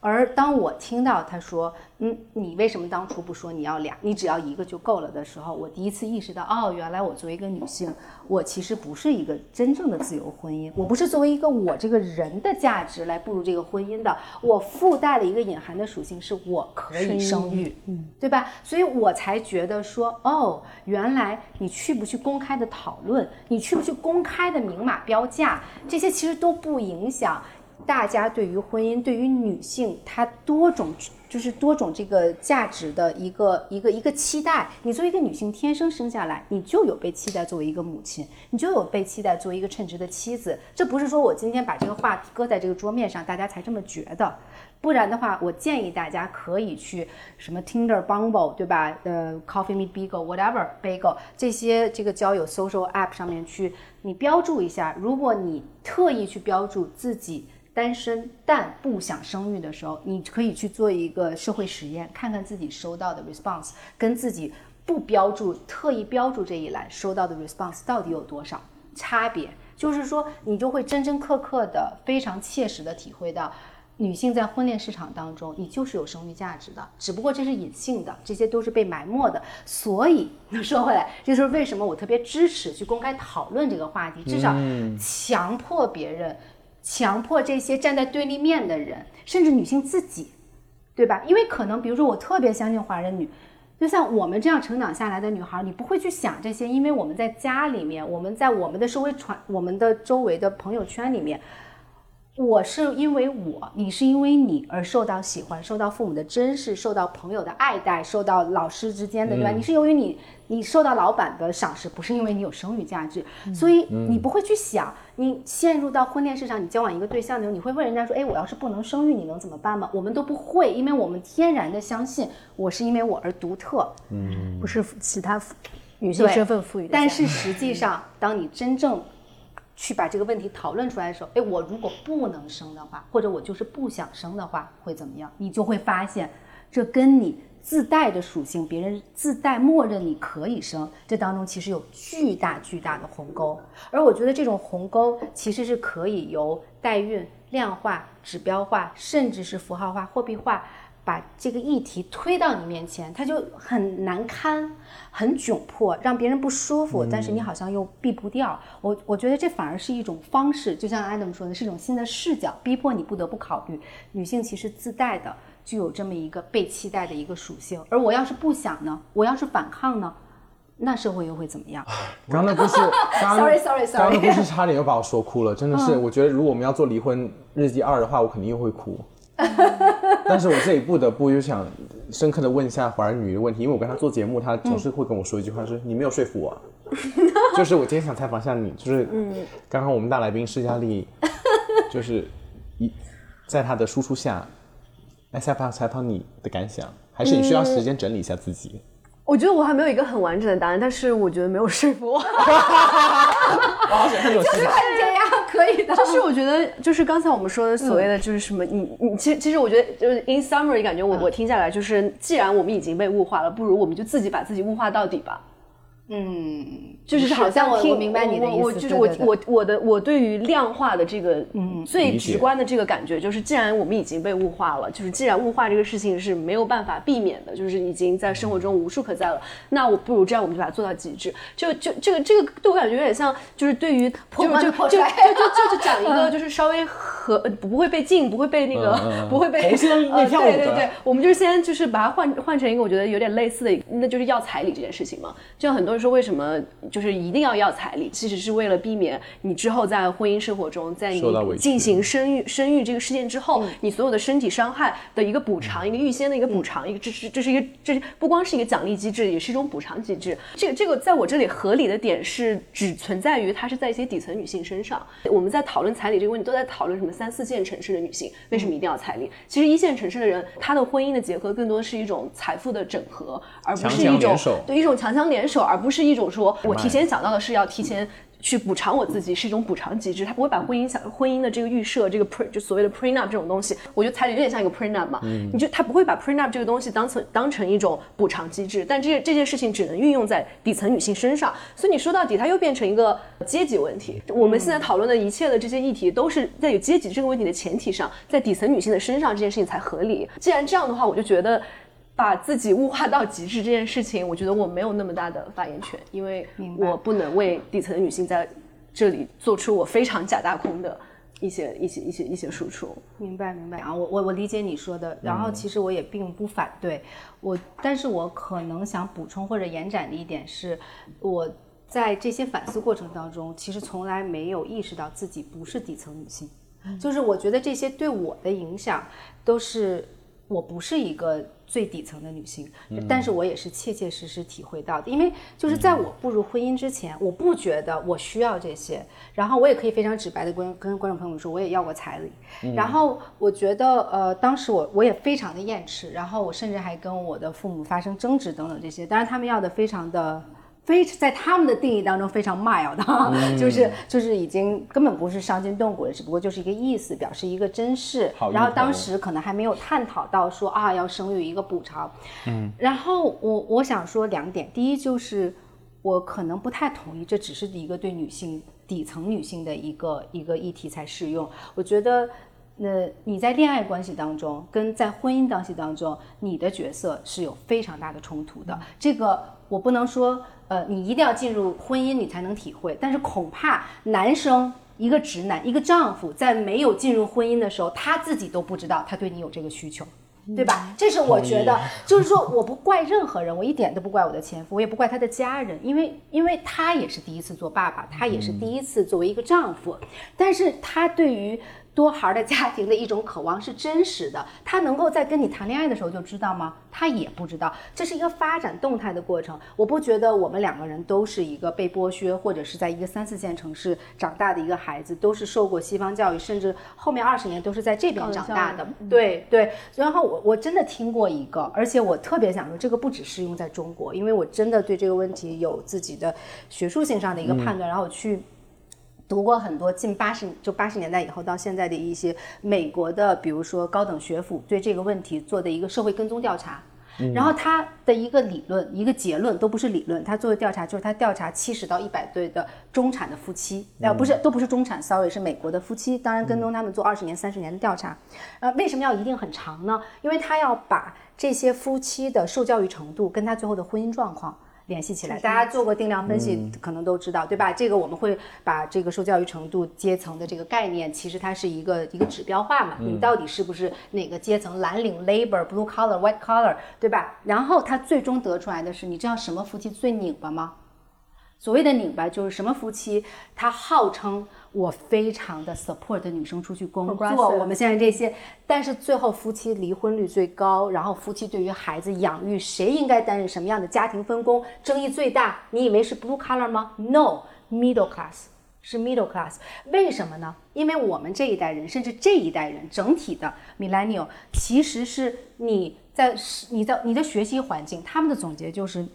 你的受教育环境很开放。貌似很开放，你受了近三十年的西方的教育，包括美国本来就是西方嘛，他受到这些开放式教育，我应该尊重女性，我应该支持女性，这是他的理论意识，这是他的 rational。嗯，但是他对于家庭的设想，我跟你谈恋爱是一回事儿，你只是我的女朋友，你不是 wife，你没有母职。但是我对于 wife 是什么概念，很多男生他其实印入了自己母亲的概念，这是不得已有的时代的烙印，这个烙印是不会由于你受教育程度的高低而发生轻易的改变的。所以当这一对中产的夫妻，这近七十对中产的夫妻，从自由恋爱到真正结婚生子之后，这些谁该在养育的过程当中分担多一点，谁该去辞职，谁该怎样怎样，这种不可调和的矛盾，反而比那些蓝领家庭要高得多，因为那些人根本就没有意识，他没有的选择，忙于生不是说那些女生都自己蓝领的人都自己出去工作，而是说他非常满足。你能想象你我这样的人满足于照顾孩子吗？照顾家庭吗？而这是你唯一的职责吗？满足吗？我没有说，我我我觉得这满足。我我我 大概了解了，就是我们之间就是不是最大的不同嘛，就是我觉得一个嗯一个 baseline 的一个不同是我不相信现有的婚姻制度。嗯，我这一点特别赞同。嗯，就是说。嗯，但这是另一个话题，飞得好远啊！就是就是就是另一个话题，对我我特别同意。所以就是我整个对这个所谓的母职，以及你要进进入到婚姻关系中才产生出来的生育价值，我对这件事情的最开始我就是否定它的。对对，这一点我特别同意。我我不认为这是一个分歧，而是可能就是一个基础点，就是如果你认同的话。这好像就是你不得不 fit 进去的一个圈子，对对对。如果你不认同，这就是我现在嘛，对吧？我就是用身体力行告诉 告诉对方，我姐姐我就是不认同。其实婚姻这个概念，我认为是不分种族的。就是你如果要要认同婚姻这个概念，或者甚至是传统意义上关系的概念，可能这就是另一个议题。但是，那我觉得今天这个讨论或者我们的争论也很有价值。就是说，我们真正在争论女权男也好，生育价值也好。女性的自我价值也好，其实应该认识到一点，就是你一个 baseline 到底是你认不认同现有的婚姻制度，你是不是真正认同现有的恋爱关系和传统定义下对于女性的期待，甚至你一定要知道，其实这是有一个非常明确的分水岭的。而对这个分水岭，你到底是跨在哪一边？是像华人女说的，我包括我跟你，我就不认同。那你要知道，你为了这个不认同，要付出多大的代价？这就是我说的 suffering，让我们去享受这种痛苦吧。对的，嗯，是的，嗯，可能。哎，我有个，我打个岔。你说，你说，嗯，就是我身为一个性少数群体啊，不是要沾女性主义的光啊，但是这种 suffering 我就没有感觉到是 suffering，是因为我天生就不需要考虑生不生育这件事情，是不是本身从我自己出发的话？我觉得觉得有一点的所以所以我就会 因为你是男的所以对我还是体会不到你们的 suffering。我我刚刚听到的就是就是说，大家其实可能，包括我自己的感觉啊，可能我们其实现在对于比如恋爱关恋爱关系的这种脚本的这种叙述的更新，其实已经很习以为常，大家可能更接受说恋爱关系中我们可以呃更多的尝试不同的以不不同方式来融合，但是以家庭的脚本，其实这种观念其实更新的特别慢。因为其实整个社会的结构，不管比如说你在北美，你要以家庭的方式去报税，你可能一定要以一一个家一整个家庭的方式去在这个社会上交友、交际、交往，所以这这个方式其实是很难改变的。呃，就我们之前的模呃，特别是像我们比较更更特殊，就是其实我们没有什么可以参照的对象去，对。我们没有在我们之前，我们可能有一些他们，比如说有一些朋友，他们是以一个 gay couple，他们这样一个结婚这个方式。但我们以我们的这个家庭模模本，就是一有一个爸爸一个妈妈这样的一个家庭存在。那我我其实我包括我自己啊，我在我们这个婚姻婚姻关系的婚姻关系中，我自己经常提醒我自己是，我们这个婚姻关系中的方式，其实我们是不用参照任何的脚本，我们可以去尝试新的方式去存在的。嗯，对。每当有的时候会会这，因为肯定又存在一些，比如说一定要面对的一些问题是，比如说两个人的分工是什么。但这个时候，我觉得有时候我们会特别意识到，比如说可能去在这个两个人我们两个关系中，一个人可能更像一个男性的角色，一个人更像一个女性的角色，这样才能形成一个家庭。到我们两个的磨合越来越多，我会觉得我们俩的关系，或者是尝试这个脚本的共和一起呃磨合的方式，我觉得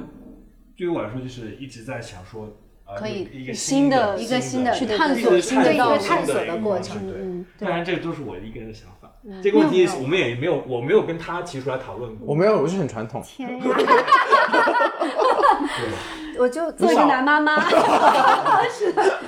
做一个就是我舅妈。刚刚听完以后，我是我希望说，如果大家能够对家庭的这种脚本或者或者这种存在的方式有一个新的更大胆的尝试的话，可能，但是我觉得有我们自己跟父母，我觉得其实已经很难了。我自己是这样的，因为我已经很难去，我也没有很想再去做这个尝试。但如果对于我自己的话，我很想说对家庭这个一个新的模式啊，或者去探索一都是可以个关系，都去 open 的，都是可以讨论的。这这这是我我完全我特别特别 advocate，而且我其实，sorry，你你先说，这是你伴侣。没有没有，我 虽然我们很想撬动，目前还是你的伴侣，我我只是目前还是，多来几次就不一定了。你出了这门，我就把你拉黑了，杜绝一切可能性。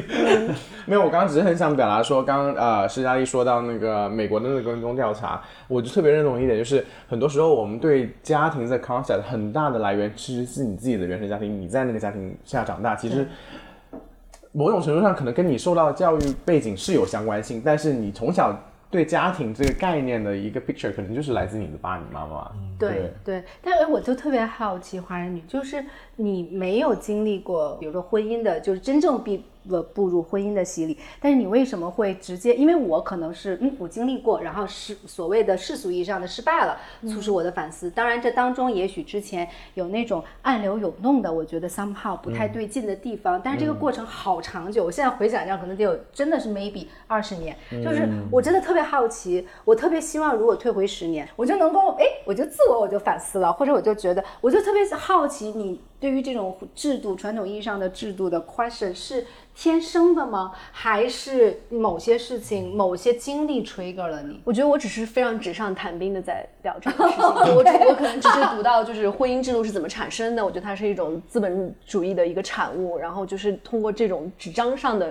这种阅读，呃，我不是很相信婚姻制度这件事情，然后以及可能那你是直觉真的非常准确。就是我，那我觉得就是就是就所以就像我们刚才说，就是女权男就干嘛少说多看多思考多反思。我觉得我也是在进行就是自己身上的反思吧。Question，你说如果我要进入一段婚姻关系中，到底是因为什么原因？什么会 trigger 我，让我觉得一段稳定的情感关系还不够？我要进入一个所谓的婚姻制度，可能会问自己这样的问题：说如果我要进行一个生育这样的一个行为，到底是为了什么？是为了我自己？我真的有这个想要把自己的呃基因遗传下去的这个欲望吗？我真的有这样的渴望吗？还是说这个社会都在告诉我，我有一个母亲的天性，我应该去进行这样的一个生产？可能就是会问自己这样的问题吧。但就像我刚才讲，我还是一个非常纸上谈兵的一个不不，stage。我觉得我我觉得其实这个真的未必，我我我我完全不是说，我特别同意你，我完全不是说一定要经历过才知道，而只是可能我这种反思的过程是，呃，嗯比较长，然后需要亲身经历才 push 我到真正要做出改变的这个阶段。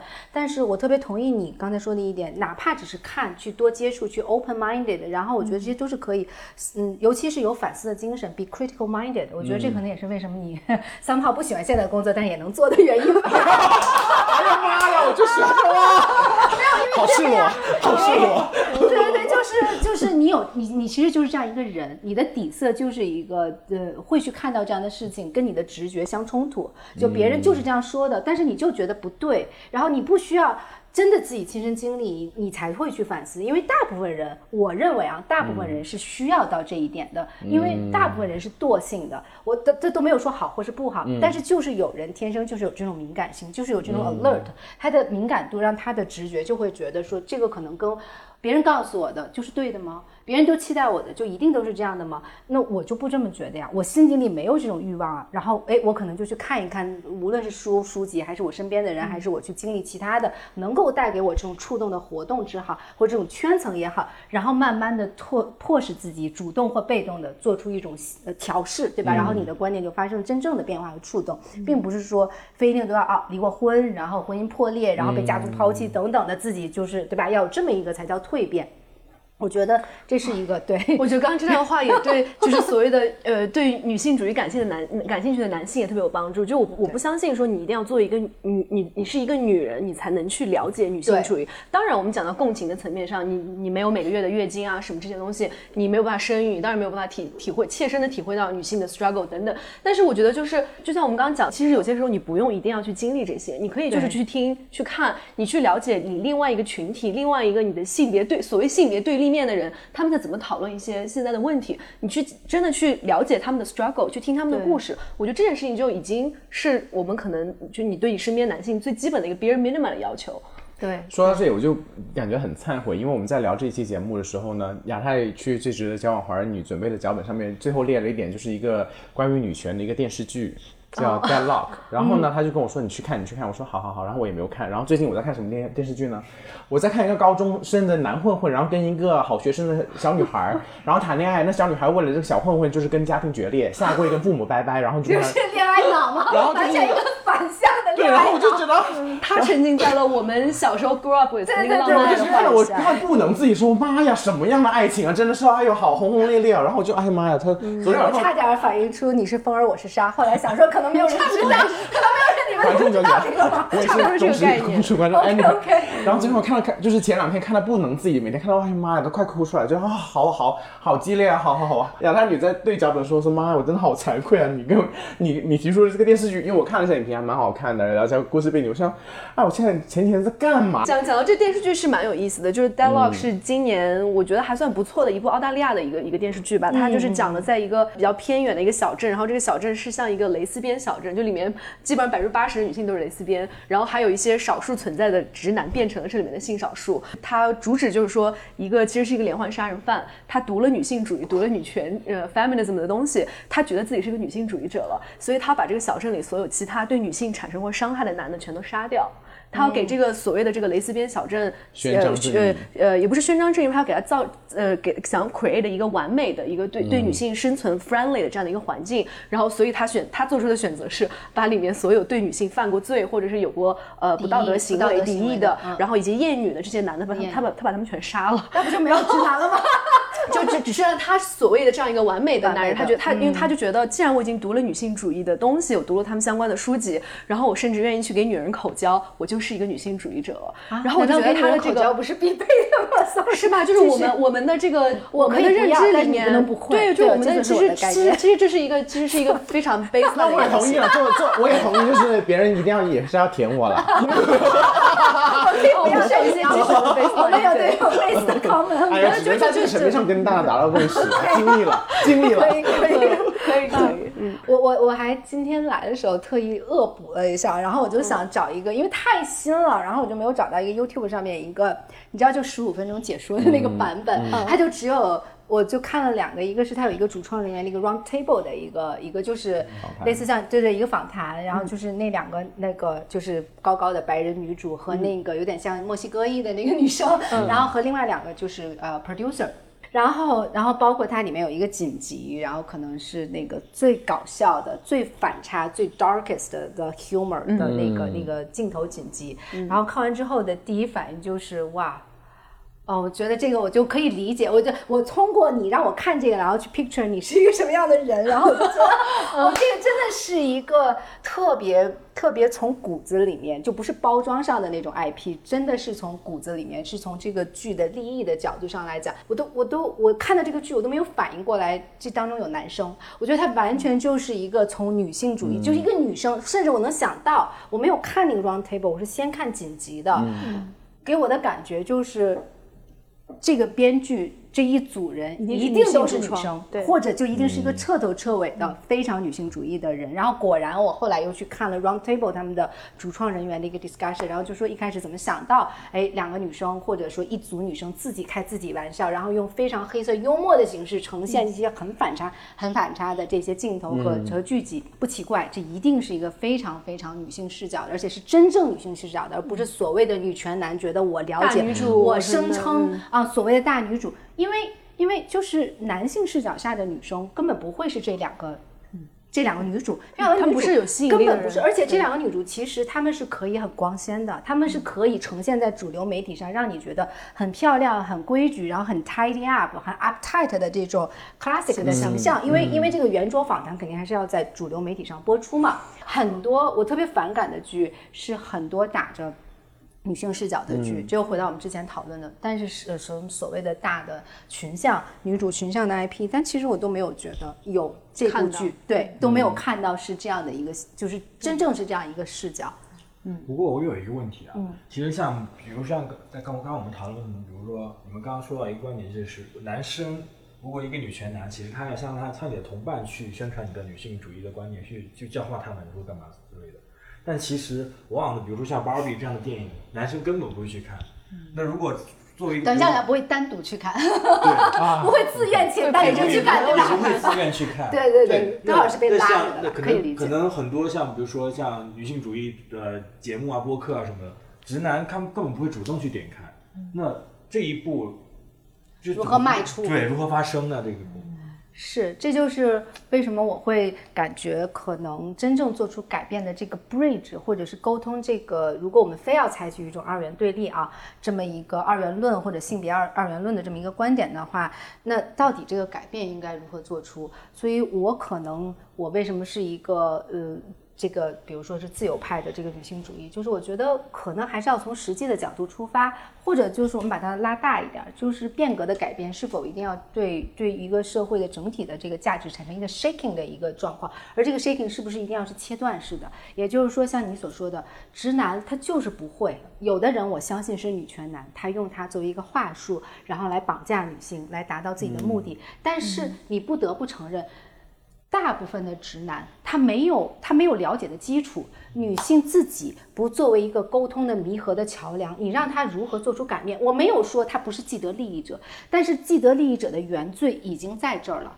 那我们能不能回到刚才华人女反有点反对我的那个观点上？就是我并不是说一定要就物化到底吧，而是说能不能用他听得懂的语言，能不能先让他承认，但是。在能沟通的领域，他已经是这个样子了。那我怎么跟他对话？我是抛弃他，还是我把他拉到这个阵营里，先去正视这个问题的存在？我是不是得用一种他能听得懂的语言？我是不是得先能让他愿意张开耳朵，或者是张开嘴巴叙说？至于这个叙说有没有道理，这个叙说荒不荒谬，那至少他先迈出这一步，至少让所以可能接触到这个接触到这个 be exposed to 这个环境当中，所以我特别同意你刚才说的，我也很难想象一个直男，甚至你可以想象到一个直男，他在这样的社会下。他如果自己一个人没有女朋友，没有没有孩子，对吧？不是为了教育女儿说你要独立，你不应就是不不是只能这辈子只是一个特定情况芭比，对吧？我我我都不能想象一个直男自己踏入自愿踏入这个电影院，他就是想他一定会受到很多非议，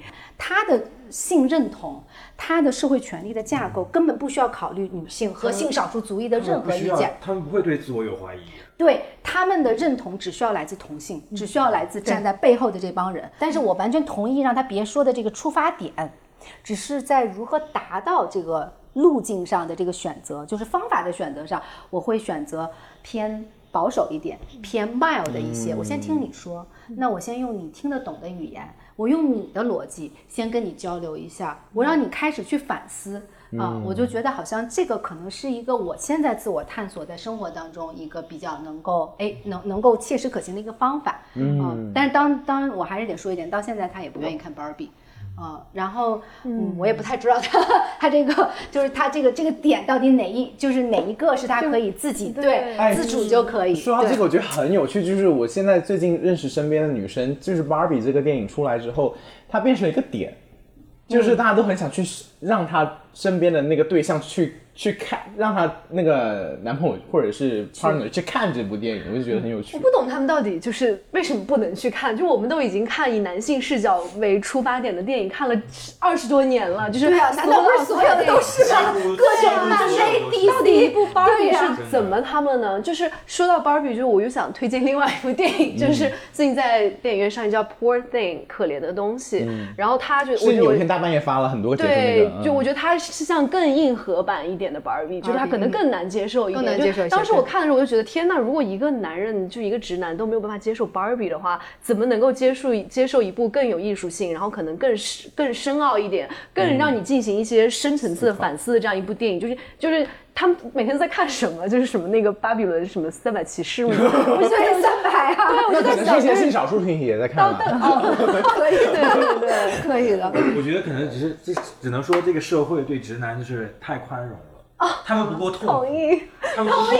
他们不痛苦，所以他们不会改变。回到我们华人女的角度，让他们也 suffer，一起做出改变。是的，是的。这个他华人女这个点就是一直我就是我还是没有达到那个境界，就是我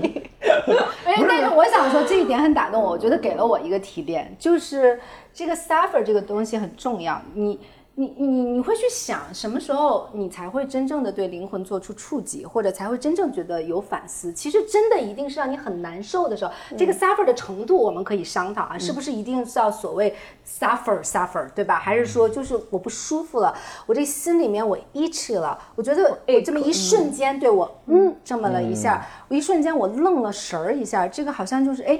跟我的潜意识当中不一样，但是我又不知道说不出来，我无法在当下马上去给你怼回去的时候，我觉得这个时候就是特别特别值得珍视特别的时候这种那 minor 的这个 suffer，我我就可以 release 到了。我是说，身为一个性少数群体，在自我身身份认同的那条路上，那这一点就是可能是我我能自我觉醒的这一 part，我是可以 release 到的吧。如果是说对我们在聊 suffer 的这一块，是刚刚聊到那个说所谓的男性视角啊，还有说呃，大部分男性可能他们所需要的认同感是取决于他们的同性伙伴身上的这个，我不知道突然我就脑海里面想到一个很深刻的一个画面，我不知道有没有相关性啊，只是突然说到这个呃话题的时候，我想到了一一幕，就是我记得我小时候很小，可能我不好像可能还没上小学。然后那会儿呢，有一个夏天的中午，就一个人，我爸妈在睡午觉，然后我一个人在洗手间里面洗澡，太天太热了，吓死我了，我以为你 也没那么夸张有没看我好不容易来一次，那时候还不会，那时候小学都还没上呢。那那也没必要，对对你的底线要突破。一下。anyways，我就记得那那个，然后我就一个人在，呃，小孩一个人洗澡玩水嘛，然后就开始玩泡泡，然后吹泡泡，然后就开始美少女变身，然后就一个人变得非常开心，你知道，就水冰月呀、什么，就是就火星啦，巴拉巴拉，就变得特别爽。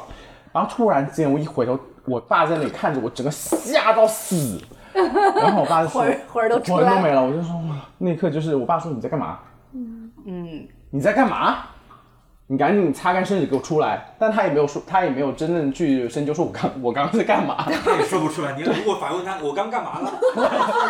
他也说不出来，我也不敢，他就呆住了。呃我当时小学都还没上映，对吧？你要练他的表达能力，对吧？然后那一刻，我当时是非常非常羞愧的。明白。然后长大之后，他可能现在会想说，我可能羞愧的那个不是说我在玩水，可能我羞愧是我在美少女变身这件事情。对，然后我又想回到我们今天脚本里面说到，就说啊，刚好回到我们我们老是要不停的回到脚本，就回到我们今天 聊。一个话题里面说，就是说，你身为可能说一个男性，你到底能不能接受自己稍微有阴柔或者是温柔的那一面？那个，那可能是那是我在成长路上第一次这么直观的在自己享受自己阴柔那一面的时候被人一下撞击，然后那个人还是我自己的父亲，父亲对，然后我的父亲还是一个军人，就是小时候我调皮，他会拿那个皮鞋皮鞋长我嘴的那种，就是这么严厉的一个父亲，然后看到自己的小孩在厕所里面裸体变，然后美少女变身，对你爸的心灵阴影面积求一下。对是的，然后，然后我又想到最近跟着华人女去跳跳 Vogue，嗯，然后一开始去跳这个 Vogue，我知道这个舞就是已经有一段时间了，然后其实一直暗搓搓觉得这个舞舞好酷，就啪啪啪啪就觉得很利索。第一节课的时候还是有一些很不好意思，嗯，可能是我真的第一次就是这么面对一一课一个课室的人，然后开始可能要有一些进行一些扭动的这一个动作的时候，我当时是稍微真的还是有纠结一点，嗯，明白明白。到自己克服了这个去接受，我觉得我的伴侣起到一个非常非常重要的一个，你不用这么努力的挽回自表白己的，对对，不是不是，但是他对我影响真的很严很 很大，因为我觉得他是一个完全不会去去接受他自己这一面的人。他其实扭的也蛮欢的，然后就是因为在自从跳舞之后，有时候会发一些我们跳舞的片段，然后到呃 social 上面去，然后我很记得我们有以前我那个播客节目上有个听众在下面留言说，哎，那个前面的人是亚当吗？我说是，他说他怎么可以这么妩媚，他怎么可以这么妖娆？然后当下我就有点火，其实，嗯，明白。但我就觉得，因为大家都知道他他是一个一嘛，OK OK，就是在大众的认识下，他是个一，对。但是他却去跳了这个舞，然后在呃，因为以前的听众跟不是跟他呃 day to day 每天生活生活在一起的，可能对对他印象就是一个很 typical 的一个一，对，他就没想到一个一，他居然也可以。对，但是放飞自我到这个程度。对，就是觉得嗯怎么回事儿，但是我也没有跟他解释太多了，我就我就看了，我说，我觉得我说一也可以跳这个舞，有什么所谓呢？然后昨天做功 功课的时候，因为我第一次就是摘抄啊，就是我必须要说一个话，就是，有知识水平，让我说一句马，上为你发挥一个 他在这儿，他在这儿，他的点在这儿。等了很久哎。我昨天在查资料的时候呢，就是做军备的时候，我又看到有个女性作家，她叫呃 Farida Diori，她是一个来自摩洛哥的一位作家。然后网上有很多她啊、呃表达她对女性主义啊，或者她自己对女性看法的这些 quote。她其中有一个呃有一有一段话，我觉得非常说的非常打动我。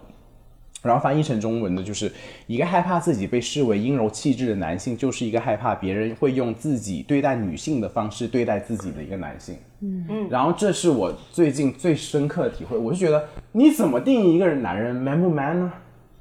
这里我可以说到另外一个，就是我在呃深圳有个发小，我跟他关系非常的好，因为他到现在他有个花名，我们都叫他伪娘，虽然这个词有点不好啊，但是就是从小都这么叫他，叫叫习惯了就玩。小时候他就是很阴柔一个一个男生，然后以前小时候我们都都对他为难为难，然后以前我会觉得，哎，他他就是不 man，但是到长大之后，我觉得他其实是我们身边最 man 的一个人，因为他是唯一一个我身边活得最他妈洒脱的一个人，他就是。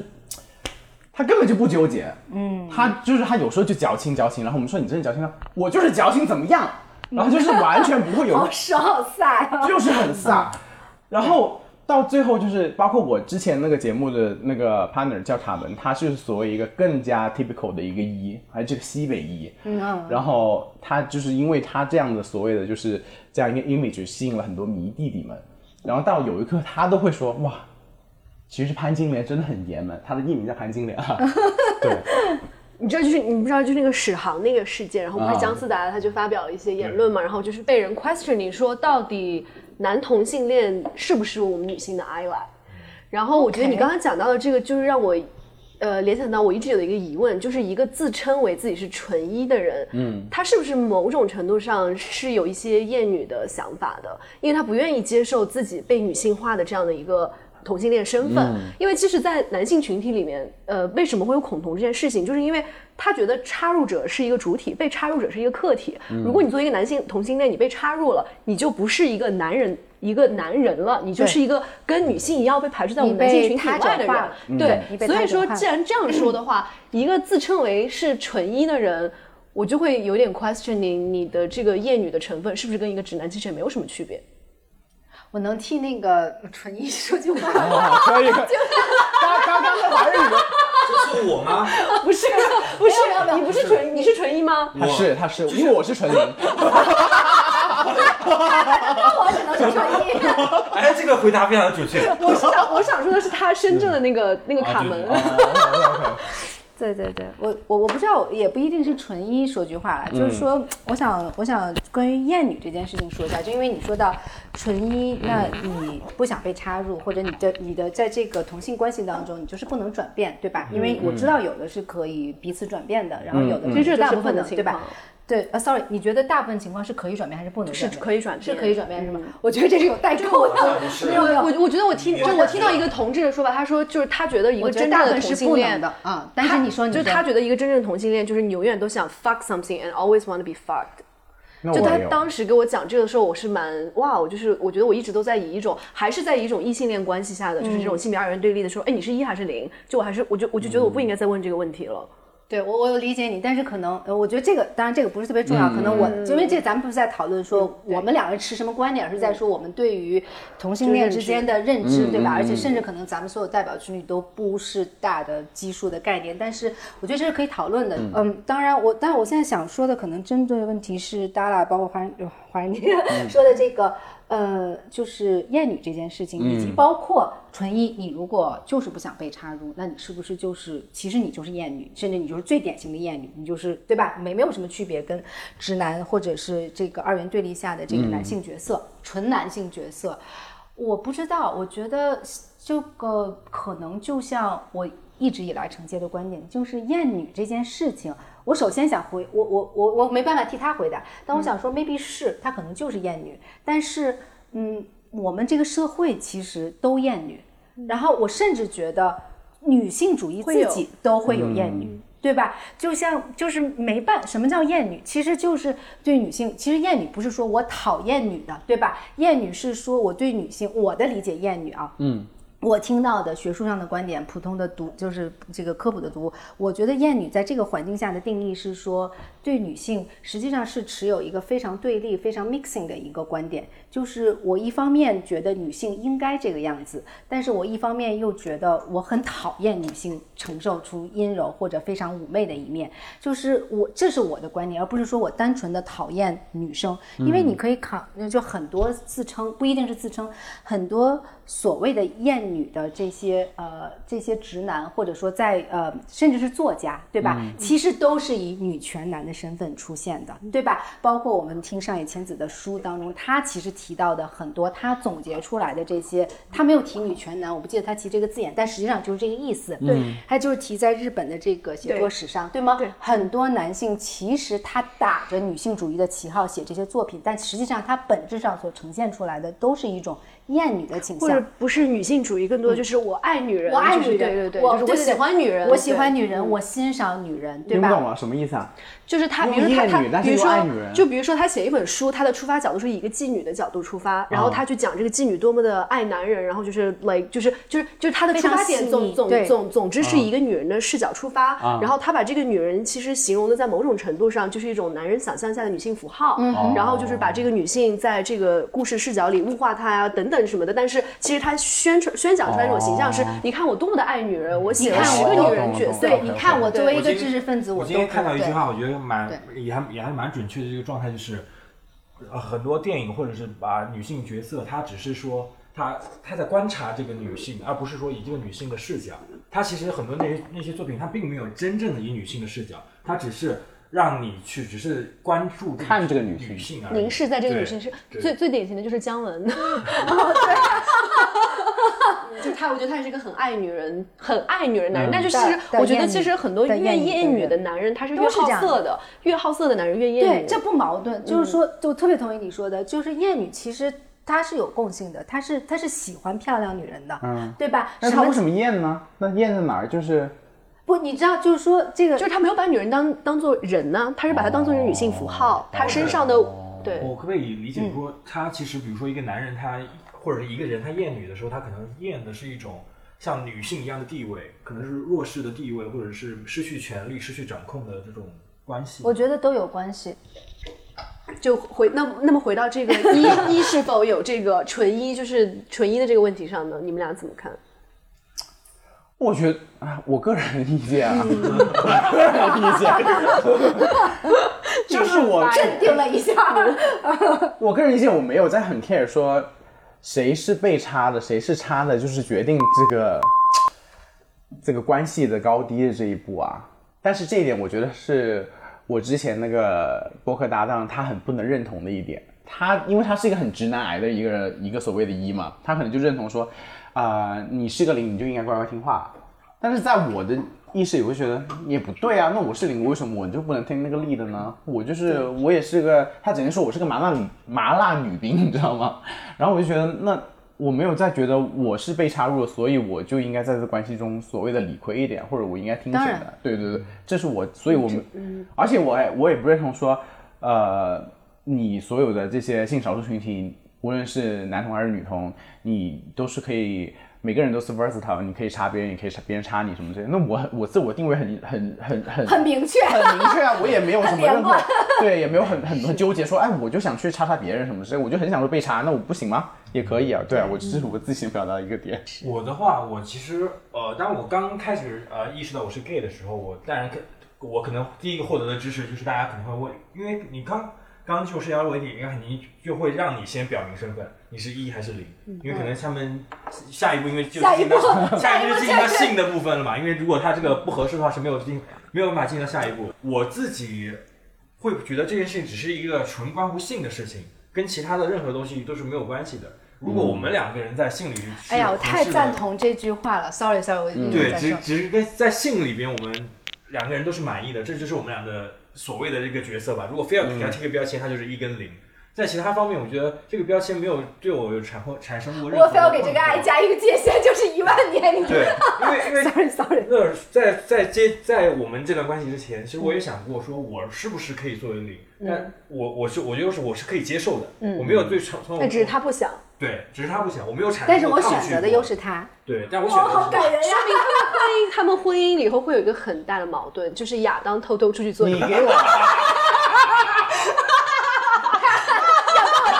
已经不是原来你知道吗？对，跟你来的，观众朋友们，他真的生气了。笑不出来，就是不觉得好笑，完了，你们。笑不出来。女性女性主义破坏我的婚姻价值，从此以后再再跟女性就是主义很不能理解为什么他们两个可以笑得花枝乱颤，我就是 天呐，就是因为我我听到好几个婚姻故事，不都是这样吗？就是咱们认识的几对 couple 里面，然后就是其中有一个人就偷偷出去做零，或者偷偷出去做一，我就不说是谁。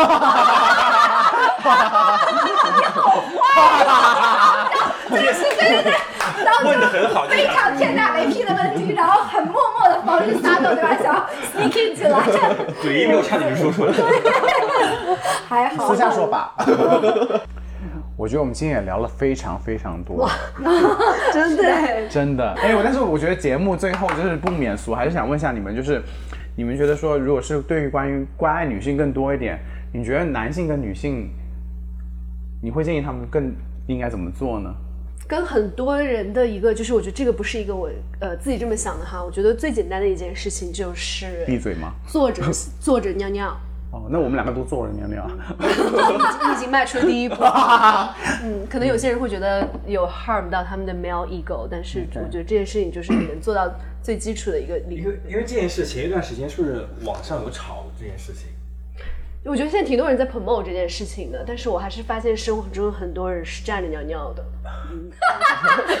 我每次我每次就是去那个 cottage，就是我们最近老是跟一些男生一起去 cottage 嘛，然后我们都会分那个女人厕所和男人厕所，就是我要把他们分而治之，就因为就是女